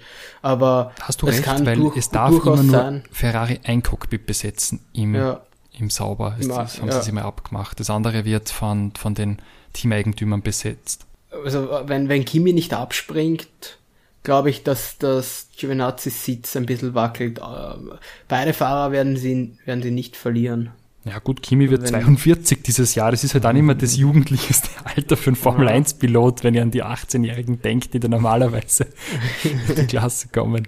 Nur wenn es familiär so hinhaut und äh, ja, er weiter darum fahren will, in dem Formel 1 Zirkus dabei sein möchte, dann Ja, also ich meine, so- solange noch vor ein paar Junge fährt, man bringt immer noch was. Also und kommt davon natürlich auch darauf an, was er kostet. Der wird inzwischen schon zu einem gewissen Freundschaftspreis wahrscheinlich fahren, weil sonst setzt nicht mehr von 42-Jährigen, ähm, der dir zwar ein bisschen mediale Aufmerksamkeit äh, bringt, aber wahrscheinlich äh, für ein Team, das schon auch schon so lange dabei ist und wahrscheinlich auch in Zukunft noch dabei sein wird und äh, sein will, da kannst du auch mal auf die Zukunft setzen und hoffen, dass da ein, ein Juwel ins Cockpit setzt. ja gerade für ein Team, das ein bisschen aufs Budget achten muss, wirst du schon recht haben. Der wird da einen, auch einen relativen günstigen Vertrag haben. Ich kann mir auch vorstellen, dass der Liberty Media was dazu zahlt, damit der drin bleibt. Das ist auch schon mal kolportiert worden, weil man ja sagt, der ist halt der Ikone und bringt Quote und dann gibt man ihm halt ein bisschen was dazu. Also ich nehme nicht an, dass er jetzt einen zweistelligen Millionenbetrag verdient, das ist sicher nicht mehr mehr, vielleicht kriegt er so drei Millionen. Und das Ich wird halt auch auch nicht. reichen mit einem Privatjet. So das für, ist jetzt für nicht so, als ob er nichts verdient hätte ein bisher. gediegenes, einfaches bürgerliches Leben in Finnland. In Finnland. Also da kostet der Alkohol viel. Da muss man, da muss man aufpassen. Seine Frau ist ja mittlerweile Markenbotschafterin von Nescafé. Vielleicht kommen da noch ein paar Dublonen rein. Aber was wir, äh, was ich vorher versprochen habe noch, äh, das, der Präsentationstermin von Alfa Romeo. Alfa Romeo ist das erste Team, das bekannt gegeben hat, wann sie denn das neue, zumindest nicht neu, wer weiß, wie neu das Auto denn nun wirklich ist, aber zumindest das Auto für die kommende Saison vorstellen wird. Hat den Werk jetzt gerade bei der Hand Der den Termin? 22. Februar ist das. Ja, das ist der 22.02. Und spannenderweise wird das Auto vorgestellt in Warschau. Weißt du warum? In Warschau? Das hat mich selber ein bisschen gewundert, weil es. Weil das hat ja, mich aber, auch ah, gefragt. Vielleicht, ah, ich kann mir schon erklären. Robert Kubica ist Pole und Robert Kubica hat ja eine Okay. riesen Fanbase. Und nachdem er den Ersatzfahrer macht bei Alfa Romeo, macht es für mich Sinn. Vielleicht haben die Vielleicht die ist es auch leichter als in der Schweiz, das Auto. Äh, Vorschreibungen Ja. für solche Nummern. Also es wird, wird schon leichter sein, dort wahrscheinlich das Auto vorzustellen als in der Schweiz. Ja, vielleicht ist, glaube ich, auch die Community einfach interessanter, weil, wie gesagt, Kubica hat Kann immer viele sein. Fans, oder? Der war ja im Williams, also Ja. sind die Polen trotzdem gekommen, obwohl der Williams grottig war, in dem er gefahren ist. Also Ja. sind nicht auch vielleicht ein bisschen mehr die ich jetzt gar nicht Formel 1 gedacht. Fans wie die, wie die Schweizer. Vielleicht werden wir es erfahren, wenn es soweit ist, in vier Wochen. Ähm, wir warten immer noch auf die anderen äh, Teams, wann die vorstellen werden. Ob es erst dann im Rahmen der Tests in Bahrain ist Mitte äh, März oder doch schon vorher, damit wir einen Blick auf die neuen Autos werfen können. Haben wir sonst noch was? Also äh, zum Team Sauber, ja mit diesem Alfa Romeo Deal, der jetzt, wie lange jetzt noch läuft? Ein Jahr. Ist das die letzte Ein Saison? Jahr. Zumindest läuft der Vertrag nur noch diese Saison. Und dann wird man schauen, ob das in welcher Form, unter welchem Namen das Team in Zukunft fahren wird, ob dieser Vertrag verlängert wird und man weiterhin mit dem Alfa Romeo Branding unterwegs ist oder ob man wieder äh, zu Sauber zurückkehrt oder sich etwas ganz Neues überlegt, jetzt wo ja auch der Peter Sauber sich zurückgezogen hat. Ich glaube, dann bleibt uns jetzt als nächstes eigentlich der Filmtipp, auf den wir uns schon sehr freuen, Timo. Genau, ich wollte, habt ihr alles zu Alpha? Ich meine, es ist, es ist jetzt ein Team, das vielleicht etwas unterm Radar fliegt und wir deswegen auch nicht super viel zu sagen hatten, außer halt zu Kimi Räikkönen, der noch der schillerndste Faktor an diesem Team ist. Habt ihr sonst noch was? Keine starken Emotionen sehe ich da zu dem. Hm, Zu dem nein, Team. nicht unbedingt. Na passt. Ja, dann, wie der René schon angekündigt hat, endlich ist es soweit. Letztes, letzte Woche musste ich euch noch vertrösten. Wir haben wieder einen medialen Tipp. Letztes Mal ja Renés Buchtipp. Habe ich mir diesmal äh, einen Film angesehen, um ihn euch ein bisschen näher zu bringen. Also, es geht nämlich um die Doku, die von äh, Steve McQueen, The Lost Movie, die von Sky Documentaries produziert worden ist. Ich glaube auch vermarktet wird vor allem für Formel 1-Fans. Was ich aber gleich vorwegnehmen kann, ist, dass es, glaube ich, vor allem interessant ist für Fans, die sowohl äh, Rennsportaffin sind, als auch Interesse haben an Hollywood. Also das ist vor allem ein Film über Filme, wie man äh, Filme macht und das halt eingebettet in den etwas, äh, manchmal etwas spärlichen Formel 1 Hintergrund in den 60er Jahren. Es dreht sich alles darum, dass eben Steve McQueen, äh, ist wahrscheinlich den meisten ein Name, ist ein ganz großer Hollywood-Schauspieler gewesen in den, in den 60er Jahren. In einer Zeit, in der Hollywood in einer gewissen Umbruchsphase war, weil die äh, 50er Jahre stark von den Studios geprägt worden sind, von den großen Studios MGM, Warner, Paramount, ähm, die das und auch noch ein bisschen weiter vorne noch United Artists, die da sehr viel äh, sehr viel Macht hatten und auch natürlich die ganzen Vertriebsplattformen hatten etc. Das war ein, waren immer geschlossene Wirtschaftskreisläufe. Das war in dieser Phase in den 60ern, Mitte der 60er, wo dieser Film äh, den Hauptfokus drauf legt, ein bisschen eine Umbruchsphase, weil es dann immer individueller geworden ist. Die, die Macht der Studios ist immer geringer geworden und die Kreativen haben sich immer mehr durchgesetzt. Das heißt, die Hollywood-Stars und die Regis Regisseure hatten immer mehr Mitspracherecht, wenn es um die Filme ging. Und das schlägt in dem Fall auch für Steve McQueen, äh, glaube ich, richtig in die Kerbe, weil das war, und so wird das auch in dem Film gezeigt, ein ziemlicher Auto- und Rennsport-Narr. Also, das hat er schon angefangen, der war, bevor er Schauspieler war, war er bei der Army und bei der Army war er äh, Panzerfahrer. Ähm, und ich glaube, das hat sich wirklich durchgezogen. Motorradfahren war sein Ding. Der hat sich wirklich für alles, was motorisiert ist und schnell war, er sich begeistert. eben deswegen sage ich auch, man muss ein gewisses Interesse mitbringen für, die Film, äh, für den Film, für die Zeit, für Schauspieler, weil es geht halt hauptsächlich um Steve McQueen, der da. Nämlich die ersten 30 Minuten geht es viel um seine Biografie, die wahrscheinlich äh, für den gediegenen Formel 1-Fan ja, vielleicht ein bisschen zart ist und äh, nicht sonderlich spannend, denn im weiteren Verlauf geht es hauptsächlich um die Produktion von zwei Filmen. Und in diesen zwei Filmen, da geht es darum, dass äh, Steve McQueen zusammen mit John Sturges, dem Regisseur, mit dem er auch ganz äh, viele andere Filme gemacht hat, äh, große Erfolge wie auch The Great Escape, der vor allem wahrscheinlich bei Liebhabern alter Hollywood-Filme ein Begriff ist. Ähm, die wollten einen Formel 1-Film machen, weil auch äh, Steve McQueen äh, große Faszination für den Rennsport hatte. Das war natürlich auch eine Formel 1-Zeit, die noch etwas ähm, romantischer war in einer gewissen Art und Weise, weil es noch nicht auf diesem ganz hohen medialen Niveau war, wie es heutzutage ist. Also es war nicht so viel Business, wie es heute ist. Das war alles noch ein bisschen rougher. Das sieht man auch in vielen Originalaufnahmen, äh, die sie dort haben in dieser Doku. Das war, ja, wie es eben dieser, in dieser Zeit so ist. Es wirkt alles unfassbar, unfassbar cool und, und eben so aufregend, weil es eben nicht so durchgestylt ist auch. Es wirkt fast so wahrscheinlich wie wenn es heute, es wirkt wahrscheinlich noch schlechter, als wenn du heute zu irgendwie, ich weiß nicht, zu irgendwelchen Hobbyrennfahrern, zu irgendwie am Wochenende zu einem, zu einer Rennstrecke fährst, wo irgendwelche Privatleute in ihren, in ihren VW Golfs rumfahren. Das ist wahrscheinlich noch professioneller als das, wie es da ausschaut. Und, aber was auf jeden Fall die Highlights in dieser Doku sind, warum, äh, das sollten sich vor allem auch die Formel 1-Fans raussuchen, ist, sind Aufnahmen, unveröffentlichte Aufnahmen, äh, die vom Nürburgring gemacht worden sind beim großen Grand Prix äh, von Deutschland am 1965. Das sind wirklich wahnsinnig tolle Aufnahmen in Farbe, hoch, also hochprofessionell, weil sie gedacht waren für diesen Film von Steve McQueen und John, äh, John Sturges. Wurde dann, wurde dann diese Aufnahmen gemacht, die wirklich wahnsinnig beeindruckend sind, vor allem auch, weil es eben diesen Nürburgring noch in einer Phase zeigt, glaube ich, wo das noch der Vater, ich meine, die fahren ja jetzt dort auch immer noch, sag ich mal, durch, quasi durch den Wald oder so, aber die fahren ja wirklich über Landstraßen fast. Also das, das schaut nicht aus wie eine Rennstrecke. Da stehen, also stehen auch die Leute direkt an der Rennstrecke noch, ähm, in der Kurve am besten. Und alles wirklich äh, absurd, wenn, wenn man das mit den heutigen Umständen vergleicht. Und ähnlich sind da ja natürlich auch die Produktionsumstände dann gewesen, weil dieser Film von Steve McQueen und John Searchers, der hätte heißen sollen Day of the Champion und basierte lose auf dem Buch The Cruel Sport, in dem es vor allem eben um die krassesten Umfälle der Formel 1 ging.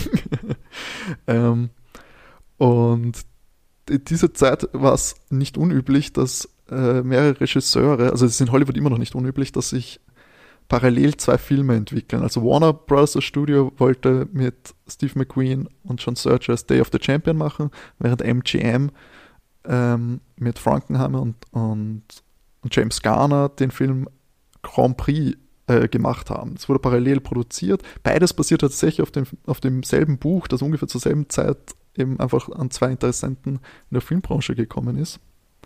Kann man ja, kennt man ja jetzt inzwischen auch mit äh, Filmen wie die ungefähr gleichzeitig rauskommen sind, ungefähr die gleiche Thematik hatten. Ich glaube, es gab zwei Filme, Deep Impact und Armageddon, die, glaube ich, ungefähr zur selben Zeit rauskamen. Und ich glaube, es gab noch ein Vul so Vulkanfilme, zwei, die auch um dieser selben Zeit rauskamen. Es ist also äh, auch hier genau das Gleiche. Nur, dass eben Day of the Champion nie gemacht wurde, im Gegensatz zu Grand Prix, weil Steve McQueen neun Monate lang in Taiwan festgesessen hat, weil er bei einem anderen Film äh, Verpflichtungen hatte und sie einfach nie dazu gekommen sind, Day of the Champions äh, zu machen. Schaut euch das an. Ich kann es empfehlen für alle, die interessiert sind an, der Film, an dem Filmthema und nicht äh, ausschließlich Wert darauf legen, hier die Aufnahmen und die Hintergründe zur Formel 1 äh, zu erfahren, weil da muss ich leider, das ist ein Kritikpunkt äh, bei dem Film, es ist leider ein bisschen wenig. Man hat, glaube ich, recht wenig äh, Personen aus der Formel 1 bekommen, auch aus der Zeit, die da involviert gewesen sind oder damals also der Film arbeitet auch mit Interviews aus den 80ern und aus den 70ern, wo man damals befragt worden ist. Und da hat man wenig Leute aus der Formel 1. Man hat Jackie Stewart tatsächlich und ähm, ich glaube einen, einen Journalisten, der inzwischen bei der Formel 1 arbeitet, die da etwas drauf eingehen, die auch die Obskurität beschreiben, wie das heutzutage einfach unmöglich ist. Weil für Compris haben diese Leute wirklich in Monaco quasi parallel zum Compris gedreht. Also da standen, die haben die Originalaufnahmen von dem Compris verwendet dann im Film und haben dann eben diese Story erzählt, die sie halt erzählen wollten. Und haben aber quasi die, das Publikum mitgenommen, haben einfach gesagt, na okay, wenn die, wenn die anderen Autos vorbei sind, fahren wir mit unserem Auto durch und machen diese Aufnahmen, damit das möglichst authentisch aussieht. Ähm, und wenn man sich das heutzutage vorstellt, einfach unmöglich, dass da in der Boxengasse noch ein Kamerateam mit einem eigenen Auto steht, um Aufnahmen zu machen. Oder den eigenen Pitstop zwei Meter von dem anderen eigentlichen Team macht ist nahezu unvorstellbar und würde auch wahrscheinlich ein riesiges Vermögen kosten. Denn Compris ist tatsächlich erschienen. Ich wollte mir den in Vorbereitung zu diesem Podcast noch anschauen, wollte ich heute dafür anschauen, habe dann gesehen, der dauert drei Stunden. habe dann gesagt, nee, äh, da habe ich ein bisschen durchgeskippt. Die Monaco-Aufnahmen sind direkt am Anfang. Ihr könnt sie übrigens auf YouTube finden.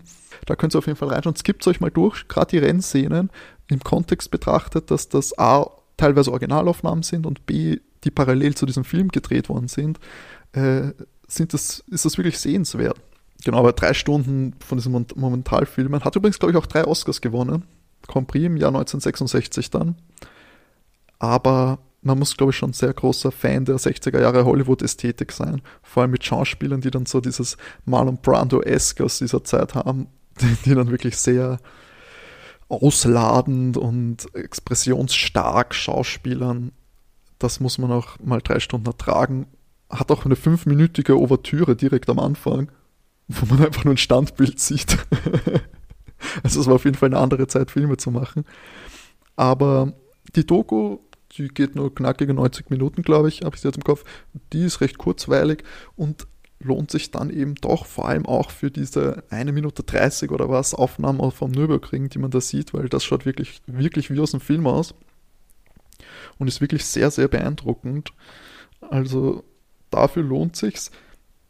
Und man hat natürlich noch mehr Spaß, wenn man dann auch noch eine Affinität für das Hollywood-Kino hat. Wie gesagt, über Sky, mit einem Sky-Abo solltet ihr das schauen können. Und Steve McQueen, The Lost Movie, ich empfehle es für Filmfans mit einer Affinität für Formel 1 oder Formel 1-Fans für eine Affinität zu Filmen. Dann hat man da auf jeden Fall einiges an Spaß und gewinnt so Hintergründe, aus den 60er Jahren, die so heutzutage wahrscheinlich nicht mehr möglich wären. Wär's dazu, schaut's da mal rein. Wenn ihr den Film zufällig gesehen habt, schreibt es doch gerne entweder auf Twitter oder per Mail an overtakef1.gmx.at. Gebt's mal eure Meinung, gebt's mal euer Feedback. Würde mich sehr interessieren, ähm, was ihr aus diesem Film gezogen habt. Und damit sind wir auch schon am Ende der vierten Ausgabe von Overtake. Wir haben es schon ein ganzes Monat geschafft, sind eigentlich auch ganz zufrieden sogar mit den Zuhörerzahlen. Sind mehr als erwartet und es freut uns natürlich sehr. Empfehlt uns gerne weiter an Freunde, Verwandte, wo ihr wisst, die haben, sind interessiert an ganz starker Kompetenz, großer Kompetenz, sympathische Typen, sage ich einfach mal, und Formel 1. Das würde uns sehr freuen. Spread the word. Und habt ihr noch was zu sagen zu dieser Woche Formel 1? Also ich kann nur wie immer sagen, wünsche euch allen genug Benzin im Tank bis nächste Woche und macht's gut. Bleibt gesund. Ich wünsche euch auch eine schöne Woche. Und dann passiert hoffentlich nächste Woche mehr. Ja. Hoffen wir, es tut sich was und ich wünsche euch alles Liebe. Bis nächste Woche. Ciao. Ciao.